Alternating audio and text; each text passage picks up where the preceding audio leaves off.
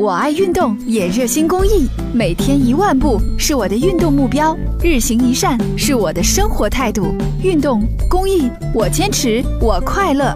公益题材，乐善人生。流动字幕。好的，下面呢，我们就一起来看今天的新闻。二十五号晚上，咱们郑州的一家药店呀，发现店里边有药品丢失，可是调出这监控一看，发现小偷竟然是个小女孩。二十五号晚上十点左右，郑州市棉纺路六厂前街一药店马上就要关门下班了。这时店里来了一位戴口罩的男子，旁边跟着一个十岁左右的小女孩。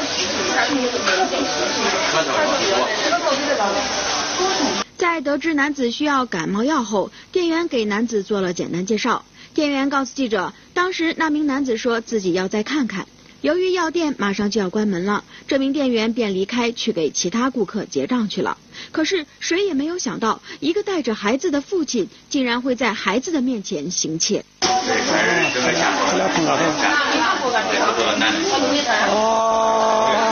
通过监控画面，我们可以看到，这名身穿红色衣服的男子将一大盒的药塞进了自己的裤子里，随后转了一圈后又开始下手了。店员告诉记者，他们原以为男子只是让孩子来打掩护，可殊不知，如此可爱的小女孩居然也是同伙。有有有。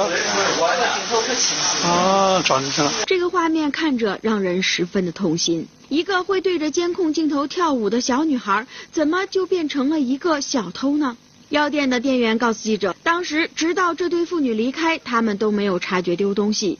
发现药品丢失，还是在关门前盘点货物时才发现的。从丢失的药品中，记者得知，这对父女从十几元的眼药水到几十元的钙片，再到几百元的保健品，他们是什么都偷。目前，药店的工作人员已经报警。我们也希望这位父亲能够及早悔悟，切莫毁了孩子的一生。